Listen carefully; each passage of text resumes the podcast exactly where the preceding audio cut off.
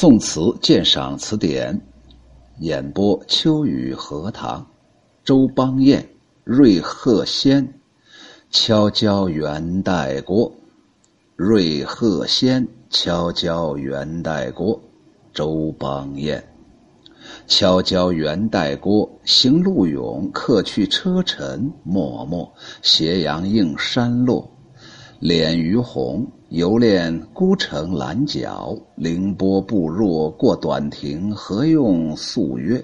有流莺劝我重解绣鞍，远饮春酌。不计归时早暮，上马谁扶？睡眠诸醒眠诸阁，惊标动目，浮残醉。绕红药，叹西园，已是花深无地。东风何事有恶？任流光过却，有喜洞天自乐。这个瑞鹤仙呢，它是一个词牌名啊。据南宋有一个人叫洪迈啊，在一本书里面记载呀，他应该叫一捻红啊。那个“捻”呢，就是左边一个提手旁，一个大家想念秋雨荷塘的“念”呢。一捻红，红色的“红”啊，一捻红这个词牌呀，得自于一个被称为这个子姑神的仙女呀。有一个人呢，姓周，叫周全呢，权力的权呢。他担任婺州太守的时候，呃，为了参加有一个人呢，叫做方姿的。这么一个宴会啊，滋，我给大家解释一下，上面是一次两次的次，下面是一个米呀。这个滋的意思是啥呢？这个滋的意思呀，就是古时候啊，就是祭祀用的一种谷类的东西呀。那么这个人叫啥呢？这个人呢，叫做这个方姿。周全呢，担任婺州太守的时候，为了参加方姿的宴会，请子姑神为他预作了一首词，就是提前做了一首词，然后吃喝的时候是不是可以助助雅兴啊？哎，中国古时候文人呢，绝对不是五魁首六六六那种特别猥琐不堪的，人家整的都是诗词啊，并限定了一个词牌的韵令，韵呢就是韵脚的韵，令啊就是命令的令。呃，命用呃这个瑞鹤仙这个调来歌咏一捻红。一捻红是啥东西啊？一捻红原来是一个花的名字，叫牡丹呢，并且要以这个捻呢作为韵脚，这并没有难倒子姑神啊。子姑神就写了这么一首词，这就是这个，这叫啥呀？瑞鹤仙为什么叫一捻红？那瑞鹤是啥意思呢？古时候有一个仙人呢，叫王子安，他是王子啊，王子乔，王子叫个乔，他乘鹤升天的说法，所以呢，这个仙鹤就被视为吉祥和长寿的象征。西汉刘向有一个《列仙传》记载，就是诸位神仙呢，王子乔是周灵王的太子。周灵王啊，周啊，周周朝啊，他姓姬呀，所以这个王子应该叫姬乔。吹笙啊，就是上面是一个竹字头，下面是一个生命的生，吹着笙引得凤凰和鸣，于是被道士扶秋公接上了嵩山，乐不思归。若干年后，王子乔乘鹤化仙而去。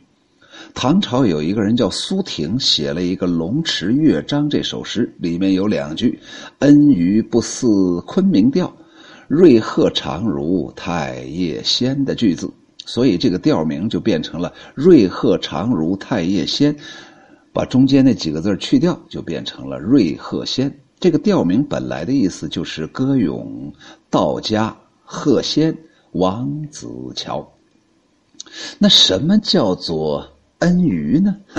呃，秋雨荷塘讲诗词不留死角啊。恩于啊，这个在《太平广记》当中有一个记载：昆明池汉武帝凿之，就是有一个昆明池啊，就是在我们现在长安呢，就在我们西安。西安我们现在西安还有个昆明湖啊，后来新建的呀，就是为了仿古嘛。昆明池啊，是汉武帝时候开凿的，这个池水通的这个地方啊。大家一听能吓一跳，通的是哪儿呢？通的就是白鹿原，就是陈忠实所写的那个白鹿原。人钓鱼鱼园，就是人在这个白鹿原上钓鱼，局轮绝而去，结果这个钓线呢给断了，人走了，鱼也跑了。鱼梦于武帝，就是这个鱼呀，就是被吞了钓钩这个鱼呀，给这个武帝托梦。请求求其去钩，就是请求武帝能不能给我嘴里的钩给拔掉呢？我不会拔呀，我没有脚没有手，其他的鱼又笨得很，拔不掉。第二天，明日，帝游戏鱼池，就是到这儿来游玩了。见大鱼弦索，见有个大鱼嘴里含着一个绳索，钓绳啊，曰。岂非昨所梦乎？这难道就是昨天我梦到的吗？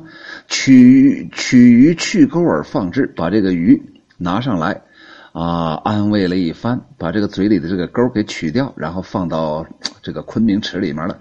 帝后得明珠，这个皇帝呀，这个汉武帝后来得到了一颗明珠，后来又恩于呀，就是对鱼有恩，表示啊称颂圣德呀，就是皇帝。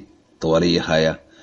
所以苏挺才会在《龙池乐章》当中说：“恩于不似昆明调，鹤瑞鹤长如太液仙。”那太液又是啥呢？太液呀，指的是这个像蓬莱仙境一样，在京城啊，在唐朝的西安呢，有一个太液池。呃，什么？哎，你记着那个啥？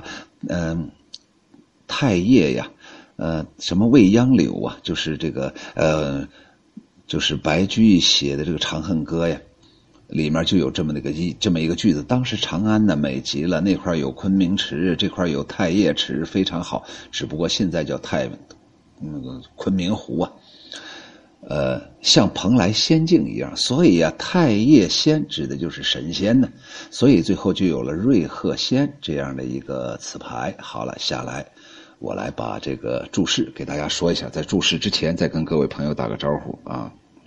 这个我不买这个啥意思？腰力好是啊，我们秘书那腰那小腰那是钢铁的腰板啊，睡觉高手你才知道。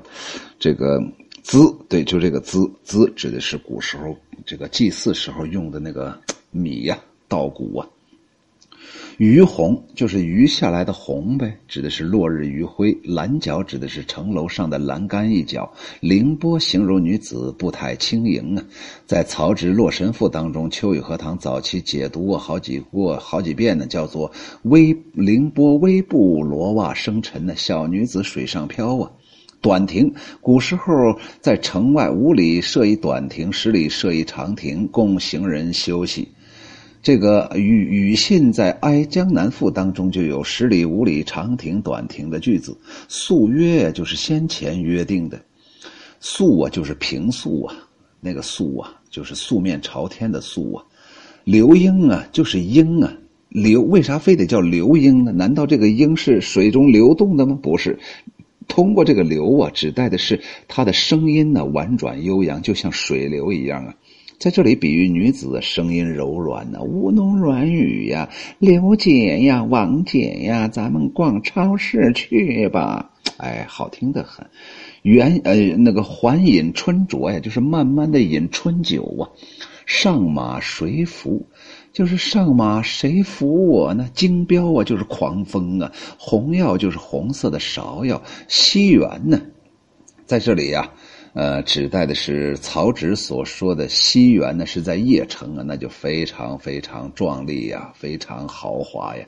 洞天就是洞中别有天地的意思，指的是道家神仙所居住的地方，叫做洞天。洞天呢，就是你看着是一个洞，钻到那里面之后，哎呀，不得了啊！神仙在这里住啊，在这里比喻自家的小天地，翻译出来就是郊外的原野挨着城郭舒展开去，长路漫漫，客人已乘车离去，留下一溜的迷茫的尘烟。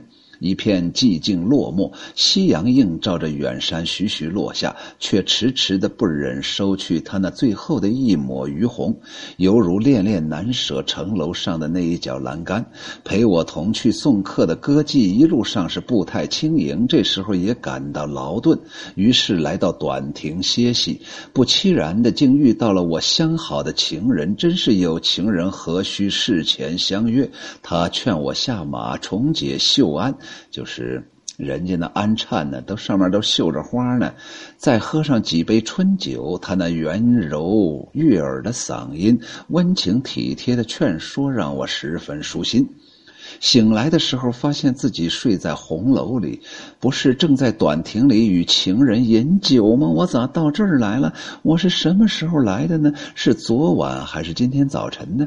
又是谁扶我上的马鞍呢？我竟然全都记不得了。忽然一阵疾风，吹得帘幕飘飞翻动，我带着醉意，急匆匆地来到西园，扶起吹倒的芍药，绕着红花长长的叹息。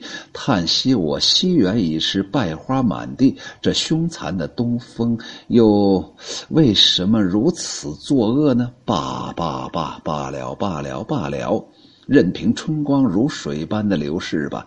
尚可欣喜的是，我还有一个洞天福地，还能自得其乐。嗨，读完这首诗，我觉得周邦彦这个人呢，简直是活的太幸福了。这首词啊，就记录了词人送客遇到一个歌妓，然后喝醉酒的一段情事，一段呃跟情感有关的事情。按照时间的顺序，先写交缘送客，次写归途遇到歌妓，然后再次欢饮，后来写醉归，哎呀，就是喝醉了回家，然后哎呀，对那个被大雨打落的花感到非常怜惜的这样一种感觉。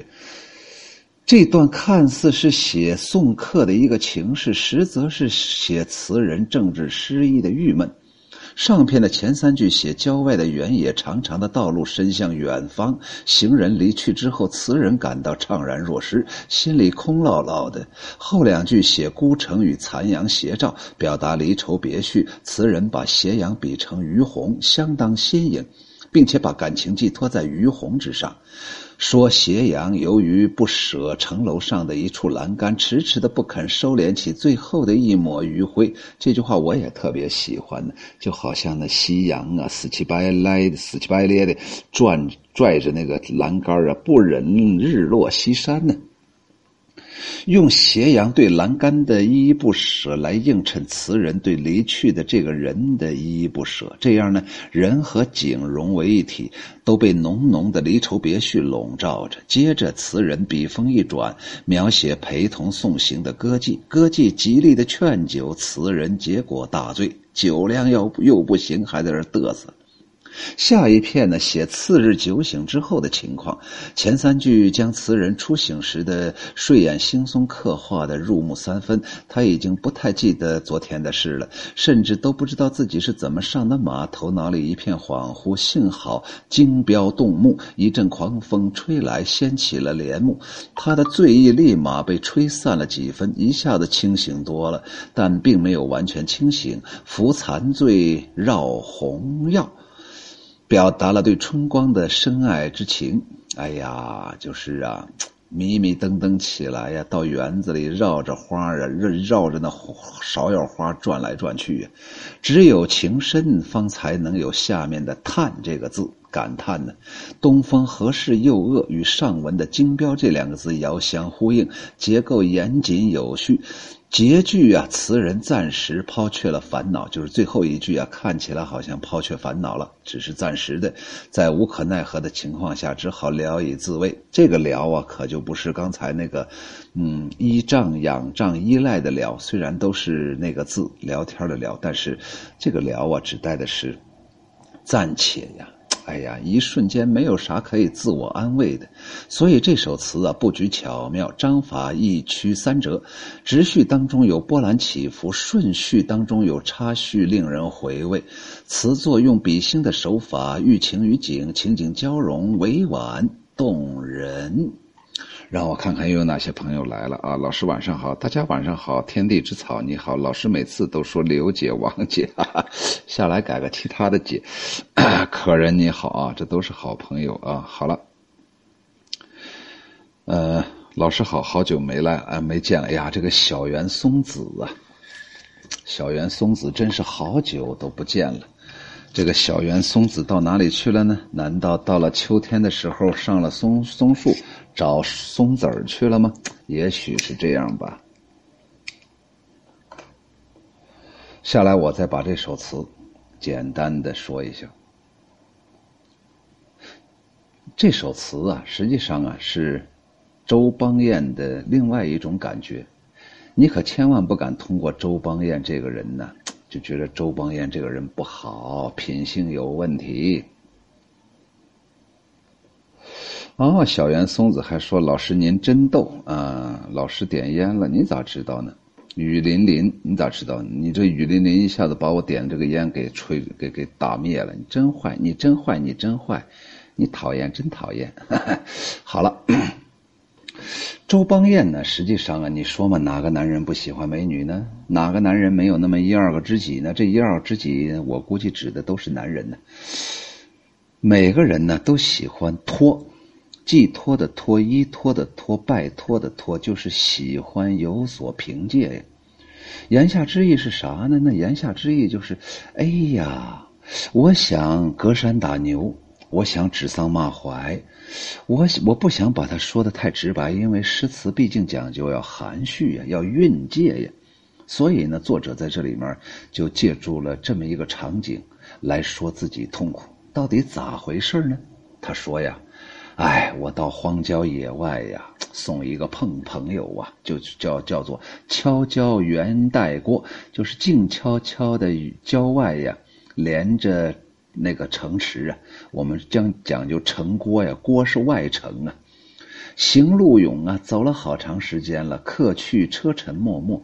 我送朋友走啊，朋友真走了，我送的老远，送了一百多公里呀，我走累了，现在就剩我老哥一个了。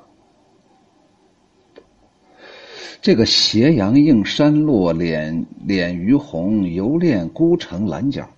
不是这个世上，不是说只有我不舍得这个远行的朋友，你包括那夕阳啊，都死乞白咧的拉着我这旁边眼前的这个，这这个这个呃楼上的这个栏杆，死活不不下山呢。所以呀，一下子这首词到第二个到第二部分，境界一下扩大了。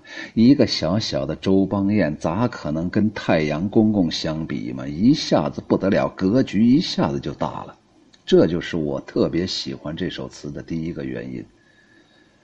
凌波步若过短亭，何用素约？哎呀，我我周邦彦走着走着，突然发现，嘿嘿，碰到一个往日的美女，曾曾经跟我。跟我给我唱过歌，我到青楼去的时候，我经常翻他的牌子，哎，我就找，哎呀，刘姐呀，王姐不是，呃，那个张老妹儿你好啊，张老妹儿来了，哎，张老妹儿今天呢，在我正落寞的时候啊，哎呀，刚好填补了我内心的空白呀。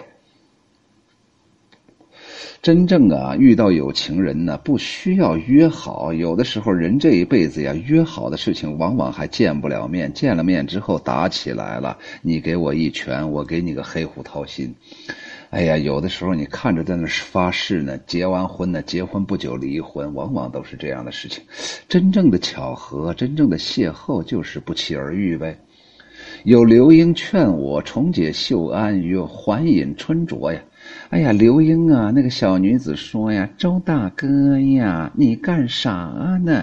你咋流泪了？你看你那熊样，鼻涕有二尺长，你真丢人，真丢人！没有以前帅了，没有以前潇洒了。小妹妹，我请你喝杯春酒吧，走吧。”于是啊周邦彦呱啦呱啦呱啦就跑啊，连连跑带颠跟这个女子就走了，干啥去了？喝酒啊！你现在想想啊，两种情感交汇在一起，咋可能不喝多嘛？一方面是朋友走了，心里空落落的；一方面又遇遇到一个歌妓，好家伙，这好像有点类似于呀回光返照一样，砰一下子死人又坐起来了。然后呢，好了，送朋友远行，能不能再见不一定。邂逅了这位歌妓。哎呀，这世间有多少事情都是巧合呢？有多少事情都是你无可挽回呢？于是啊，在这两个场景当中，送走一个男人，迎接一个女人；也许送走了一个女人，迎接了另一个女人。所以啊，他一下子疏忽之间呢，把人生人世啊彻底想通了。人生不过都是虚无啊，管他的呢。喝酒。于是啊，这周邦彦呢就开始啊大规模的喝酒了。先是对瓶吹呀，然后端起缸啊，然后来到了装酒的那个河水旁边啊，牛饮之状，哗哗的喝呀。喝着喝着，把周先生喝懵了。结果呀，一阵大风啊，那窗帘子把自己噼里啪啦的从床上打下来了，一下子醒了。我是谁？我从哪里来？我准备到哪里去？这个叫做孤峰夜影啊！这是新朋友，他说笑死了。哎，朋友，你不敢这样摧残自己，笑是笑，不能死。死了之后咋听秋雨荷塘直播呢？这个师庸阁主说了，老师又说自己名字了，周大哥呀，听我的。听我唠嗑啊，听我唠嗑，呃，听得我略略尴尬呀。这个孤峰夜呀，你倒尴尬啥嘛？你又不是周邦彦，你又不是送走一个又碰到一个，你干啥嘛？不要，你是不是有这段经历呀？你要好好坦白交代呀！你不敢隐瞒呐，在秋雨和唐老师面前，谁都是透明的啊。好，我接着白话啊，接着白话。然后我这哪里是白话呀？我这是在解读阳春白雪，只不过把他拉到下里巴人罢了。于是啊，他就起来了，睡不着啊，脑袋有有二百多个包啊。然后他就绕着那花园子来回转呢，一看呢，这场狂风暴雨把花都打打的，哎呀，落红满地呀，心情非常惆怅。我命咋这么不好的？我送走了一个朋友，我很难受；我遇到了一个歌妓，我很高兴。可是歌妓把我灌懵了，我也不知道我咋回到这儿的。回到这儿之后，我又从床上摔下来，一阵狂风暴雨把我给打醒了。我就想我出来逛逛呗，疏散疏散内心呗。难道天有绝人之路吗？No No No。我不相信，可是啊，昨天呢，好好的花嘛，冲我笑呢。成天我一到花园，花园里那些花姐花妹就说：“周大哥呀，周老弟你好啊。”结果现在姐姐妹妹都被打掉地下了，我心里非常难受。这东风啊，你咋这么讨厌的？任流光酷过去，尤喜洞天之乐。哎呀，我跟你说，人生啊，有这么几种境界呀。第一种境界叫做自强，啊，自强啊，自我强大呀。第二个自信。第三个就是自嘲啊，就是自己要嘲讽自己，自己要跟自己开玩笑呢。别人骂你大金牙，你就说我就是大金牙；别人骂你是猪，你说我现在我现在涨价了，你就要有这种调侃的精神状态呢。周邦彦到最后也开始调侃了，给自己找到了一个活下去的理由，就是我管他时光噼里啪啦像流水一样往过过呢。我觉着我待这个地方很好，别有洞天，我是。是活在凡间的小神仙，哎，就是这么个意思。所以整个这首词啊，曲里拐弯的呀，跨越崇山峻岭，最后还是自己把自己劝回来了。周邦彦并没有拿一个绳子吊到二梁上把自己吊死，他还是勇敢的活下来了。只不过活下来呀，自我劝慰这个过程啊，他把它变成了一首词。嗯，哎呀，你看我解读咋这么好呢？这都是我信口拈来呀。这个。看看又有哪些朋友来了啊？这个为主播疯狂打 call，我刚才都说了不要打 call 嘛，打到网站上我又收不到钱。你加我微信给我打嘛，你打个一万两万我不嫌嘛。这个秋雨荷塘的小编说，老师的风格就是又要笑死人，自己看着大家笑倒在直播间的。这个张少红来了啊，老师好啊，来迟了。嗯，哎呀，张少红啊。你一来呀，就说明这个直播呀，马上就结束了。这个诗词小才女你好啊，还有这个幺三幺八九三二六三好，这个孤峰夜影说：“因为长得帅，说所以讲得好；因为讲得好，所以长得帅。”这种良性循环呢，我非常喜欢呐。瑞鹤仙，敲交元代郭，周邦彦。敲交元代郭，行路勇，客去车尘脉脉。斜阳映山路，敛于红。游恋孤城拦角，凌波步若。过短亭，何用素约？有流莺劝我重解绣鞍，还引春酌。不计归时早暮，上马谁扶？醒眠诸葛，金标动目，扶残醉，绕红药，叹西园，已是花深无地。东风何事又恶？任流光过去，有喜洞天自乐。好了，这首词就说完了。呃，这个。还是给大家说三件事儿老生常谈啊。第一件事儿我叫秋雨荷塘，语言的语，荷塘月色的荷塘。我有一个不得了的东西，叫做公众号。哎，这个公众号就是为公众服务的，它像个小号角一样，呜里哇呜里哇的吹。我希望我这个公众的号角吹得震天响，能够这个响遏流云呢，能够阻止住天上飘动的白云呢。呃，为了达到这个目的呀，秋雨荷塘经过仔细的考虑呀，哎，这个把这个下架的一些书啊，精品的书都放在公众号了。大家想听的话，可以进入公众号听一听秋雨荷塘在青年时期，哈 哈不是，就是在去年前年读的一些书，都是非常好的。我也很得意，其中什么平凡的世界呀，什么进击的智人呐，什么一百个人的十年呐，什么这个，呃，多了多了啊！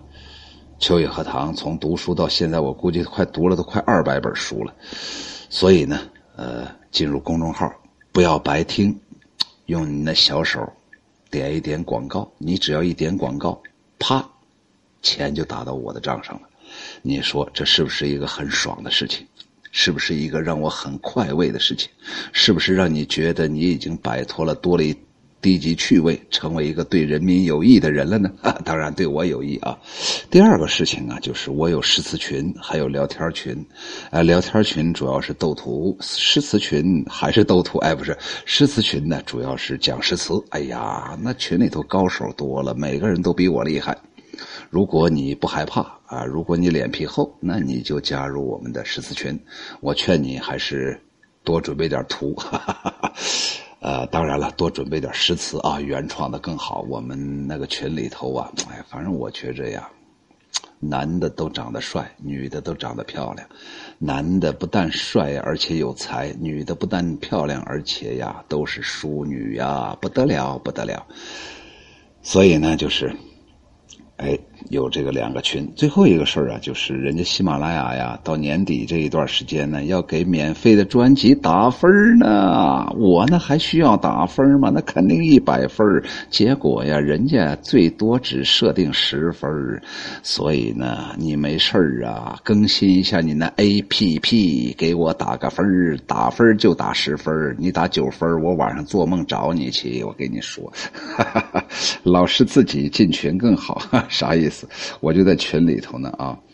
这个孤峰夜影说良性循环，对着呢嘛，就是，呃，良性循环就是因为长得帅，所以讲得好；因为讲得好，所以长得更帅。这就是良性循环的。老师自己进群更好，有没有聊天群？哎，有聊天群的嘛？聊天群呢，好的很。诗词小才女都说特别好，诗词小才女都来了，你想想这群，品味。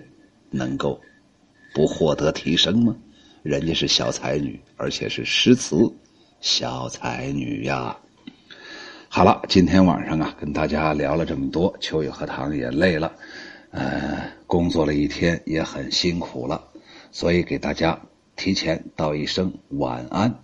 然后呢，希望大家多关注我。哎，加我微信给我打钱，哎，不是，就是加我的微信跟我聊天呃，排遣我一天的忧愁。但是我的朋友太多了，直接打钱可能排解的更顺畅，呃，立竿见影，只要见钱。我就下馆子，哎，我下馆子喝上二两酒，然后反弹回来的又是妙语连珠，所以呢，对你对我都有帮助啊！这个撒尤那拉，拜拜，为主播疯狂打 call，哈哈打 call，你打我算了，我绝不打钱。哈哈哈哈好了，晚安啊，各位朋友，咱们再见。